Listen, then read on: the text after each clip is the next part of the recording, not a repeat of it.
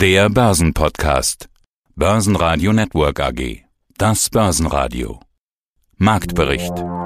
Im Studio Sebastian Leben und Peter Heinrich und vom Börsenparkett in Frankfurt Atta Shahin von ICF. Außerdem hören Sie Fondsmanager Thomas Timmermann zur DAX-Prognose, Eugen Weinberg zum Ölpreis und zu den Rosenbauer Jahreszahlen CFO Sebastian Wolf. Sie hören Ausschnitte aus Börsenradio-Interviews. Die ausführliche Version finden Sie auf börsenradio.de oder auf unserer App.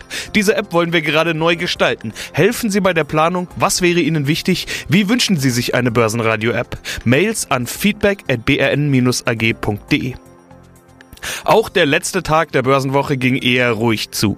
Das kleine Plus nach Handelsstart im Dow Jones reichte dennoch für ein neues Allzeithoch. Bei uns fehlten die Impulse. Der DAX schloss mit 15.234 Punkten und plus 0,2 Prozent. Der ATX in Wien verlor minus 0,1 Prozent auf 3.189 Punkte. Mein Name ist Atakan Schein, ich bin hier zuständig für die derivativen Produkte an der Börse Frankfurt.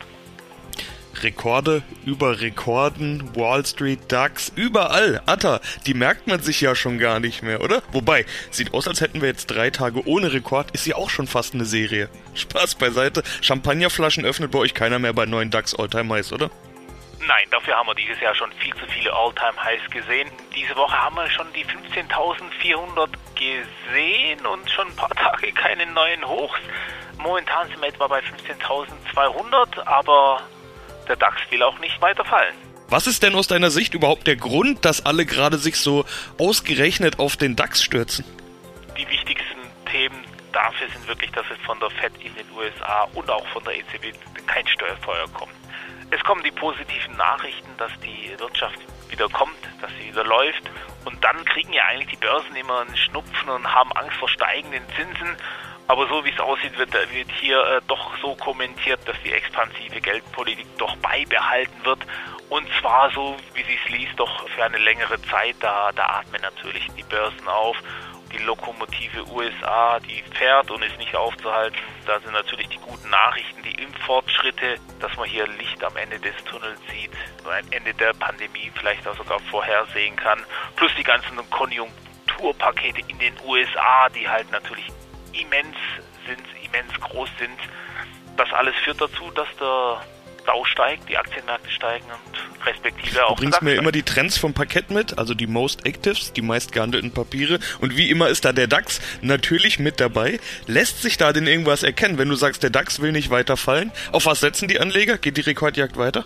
Natürlich werden da auch beide Richtungen gespielt, aber in der Tat ist es so, ich habe heute einen Turbo Put mitgebracht von der Bank von Tobel. Da haben wir eine Basis von 15.417. Also sprich, das ist ein sehr, sehr, sehr riskantes Produkt, kann auch zu Totalverlust führen. Das Einzige, was ich sagen kann, dass äh, die Anleger doch etwas mehr Short gehen. Wenn die Anleger hier sehen, es geht hier nicht brachial weiter, dann setzen sie auch auf Shorts.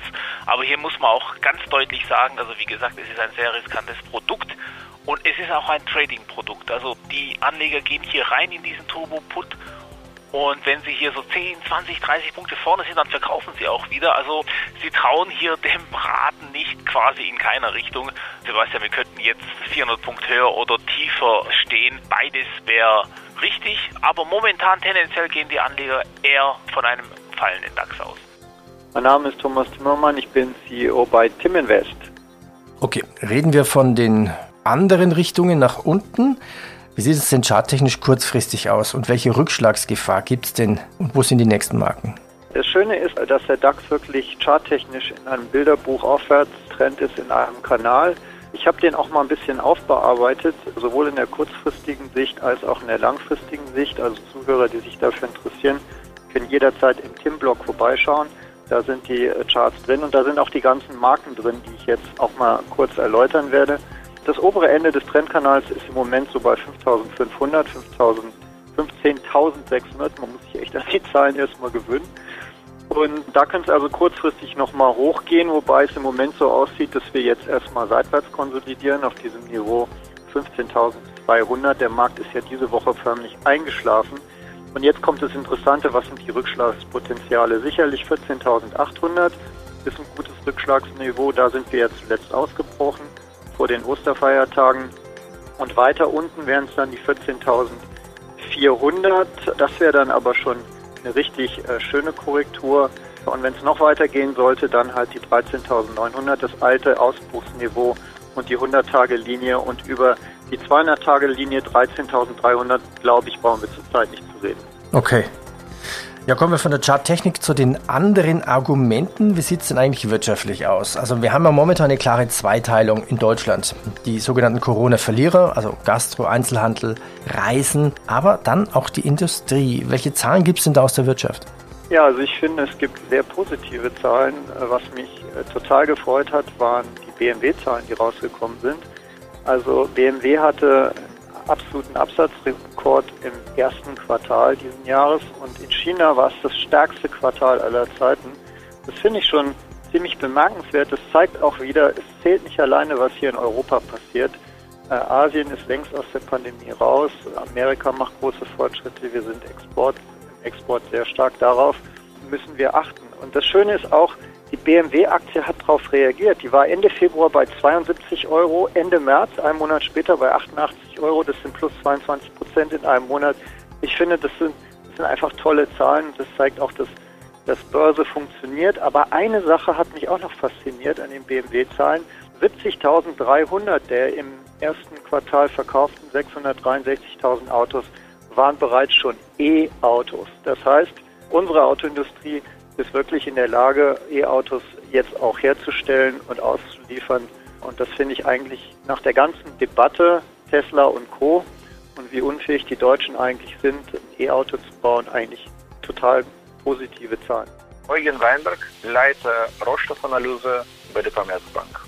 Und Rohstoffe sind immer noch sowas wie das Top-Thema des Jahres 2021. Vor allem der Ölpreis war zuletzt stark im Fokus. Der war ja sowieso schon angezogen. Dann kam diese Suezkanal-Geschichte hinzu. Das ist auch relativ schnell bei uns angekommen, zum Beispiel an der Tankstelle. Jetzt sinkt der Ölpreis wieder etwas. Das liegt unter anderem am OPEC-Förderlimit. Da wurde die Strategie geändert. Herr Weinberg, was erwarten Sie denn aktuell vom Ölpreis? Dass der Ölpreis in den kommenden Tagen, Wochen und vielleicht sogar Monaten wenig Potenzial nach oben haben wird. Denn die Entscheidung der OPEC, die jüngste Entscheidung der OPEC und ihre Alliierten, der sogenannten OPEC Plus Gruppe, die Produktion unerwartet in den kommenden drei Monaten um über zwei Millionen Barrel täglich zu erhöhen, kommt meines Erachtens verfrüht und wird dazu führen, dass wir zum einen nicht den gewünschten Abbau der überschüssigen Reserven bis Ende des zweiten Quartals hinbekommen und zum anderen, dass der Markt in einem überraschend frühem Produktionsüberschuss sich befinden wird. Diese beiden Faktoren sprechen gegen einen weiteren Anstieg der Ölpreise. Warum macht die OPEC das überhaupt? Warum ändert die die Strategie? Bis vor kurzem schien die ja noch sehr streng zu sein mit diesem Förderlimit und jetzt plötzlich ein Schwenk. Warum? Ja, da muss man jetzt ein bisschen wahrscheinlich jetzt ein Jahr zurück uns versetzen. Vor einem Jahr, genau vor einem Jahr, war ja diese folgenreiche Entscheidung getroffen worden die OPEC hat sich geeinigt und ihre Verbündeten haben entschieden, die Produktion freiwillig um bis zu 10 Millionen Barrel pro Tag zu reduzieren. Sie haben auch diese Entscheidung zum großen Teil umgesetzt, vielleicht nicht zu 100 Prozent, nicht in jedem Monat, aber schon sehr, sehr, sehr stark umgesetzt, sehr diszipliniert sich verhalten in den letzten Monaten. Und das hat letztendlich dazu geführt, dass die Preise eben von rund 20 Dollar, wenn wir über Brennölpreise sprechen, Ende April letzten Jahres auf mittlerweile über 60 Dollar gestiegen. Da war die OPEC dran schuld, weil die Nachfrage sich zwar erholt hat, aber bei weitem nicht so stark, wie die OPEC Plus ihre Produktion gedrosselt hat. Warum kommt jetzt dieser Meinungsschwenk? Das ist eine sehr gute Frage. Denn äh, man muss ja auch nochmal berücksichtigen, dass gerade einmal ein paar Tage davor das sogenannte gemeinsame technische Komitee der OPEC, da sind ja Leute, die Nachfrageprognosen erstellen, eigentlich die Nachfrageprognosen für das zweite Quartal insbesondere um eine Million Barrel täglich nach unten revidiert haben. Und jetzt kommt von der OPEC zwei Millionen Barrel täglich zusätzlich genau in diesem zweiten Quartal. Also das ist schon eine überraschende Wendung. Man kann ja, könnte vermuten, dass da vielleicht ein weiterer Preiskrieg sich jetzt wieder aufbaut zwischen Saudi-Arabien und anderen Produzenten, allen voran Russland, hat sich nicht bestätigt. Ja, da haben die Saudis sogar Produktionspreiserhöhungen wieder angekündigt. Das spricht eher dafür, dass man ja sich sicher fühlt, dass es ja auch die Nachfrage nach diesen Mengen auch da ist. Und vielleicht eine andere Vermutung, dass man ja auf Anheiß der großen Abnehmer, zum Beispiel in diesem Fall von den USA, jetzt nicht mehr auf diesen stetigen Anstieg der Ölpreise abzielt und deswegen man sich ja auf eine Produktionserhöhung geeinigt hat. Aber man kann darüber spekulieren, diese Entscheidung war sicherlich unerwartet gewesen im Vorfeld des Treffens. Aber noch überraschender war die Reaktion auf diese Entscheidung, nämlich eine fällende Reaktion auf diese Entscheidung. Die Preise sind nicht wie man hätte erwarten können, sehr, sehr, sehr stark unter Druck gekommen. Etwas, ja, aber die sind ja nach wie vor äh, sehr stabil bei knapp 63 US-Dollar pro Barrel. Stärkster Gewinner im DAX war Delivery Hero mit plus 2,6 Prozent. Ein Zeichen, dass die Corona-Sorgen wieder steigen. Weiterer Gewinner war die Deutsche Post mit plus 1,9 Prozent. Hier wurden am Freitag überraschend Eckdaten für Q1 veröffentlicht. Es läuft besser als erwartet, deshalb hebt die Post die Gewinnprognose an. Den erwarteten über 5,6 Milliarden Euro Gewinn wurde nun ein deutlich hinzugefügt. Ebenfalls zulegen können die Aktien der deutschen Börse. Damit wird hier der Aufwärtstrend der letzten Wochen fortgesetzt. DAX-Verlierer waren die Deutsche Telekom mit minus 1,1%, die Deutsche Wohnen mit minus 1,7% und Schlusslicht Continental mit minus 1,8%. Hallo, Sebastian Wolf von der Firma Rosenbauer, ich bin der CFO. Sie erwarten für 2021 eine EBIT-Marge von 5%. Das ist auch der Grund, warum ich gerade nochmal so nachgehakt hatte. 2020 waren es nämlich 5,5%. Warum können Sie denn 2021 statt profitabler zu werden, vielleicht sogar weniger profitabel sein? Ja, genau. Also es ist schon so, dass der Produktmix hier in 21 etwas schwieriger ist. Beispielsweise sind natürlich letztes Jahr weniger Flughafenlöschfahrzeuge verkauft worden. Das ist, glaube ich, irgendwo sehr leicht verständlich. Und so kommt es auch mit einem schwierigeren Produktmix zu diesem Ausblick von ungefähr 5% EBIT bei einem gleichbleibenden Umsatz. Gleichbleibender Umsatz heißt ja auch, wir müssen Preissteigerungen, Lohnsteigerungen natürlich auch wieder, wieder schaffen. Und ob uns das zu 100% gelingt beim gleichbleibenden Umsatz, ist das immer etwas schwieriger. Und so kommt es in Summe zu dieser Guidance oder zu diesem Ausblick von 5% beim gleichbleibenden Umsatz.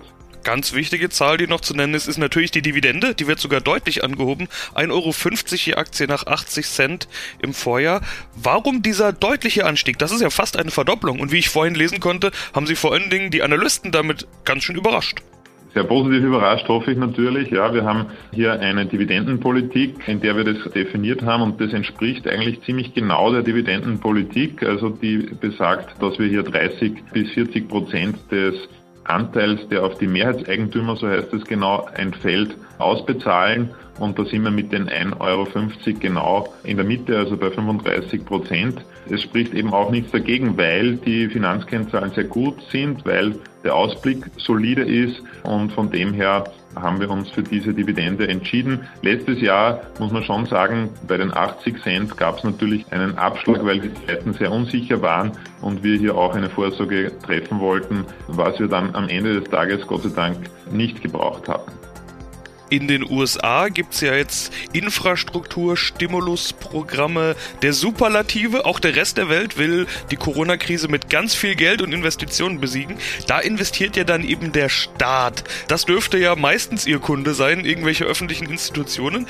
Kommt sowas bei Ihnen an? Also bemerken Sie das in den Auftragsbüchern schon, dass da gigantische Stimulusprogramme überall wird Geld locker gemacht?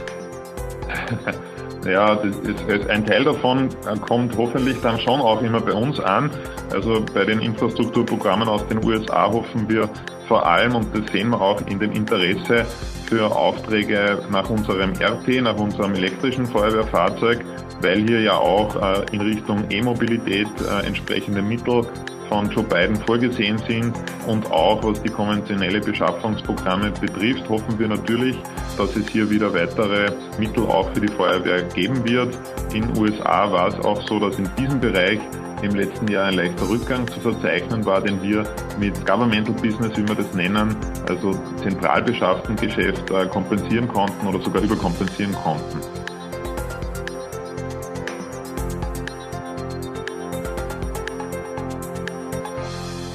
Börsenradio Network AG. Marktbericht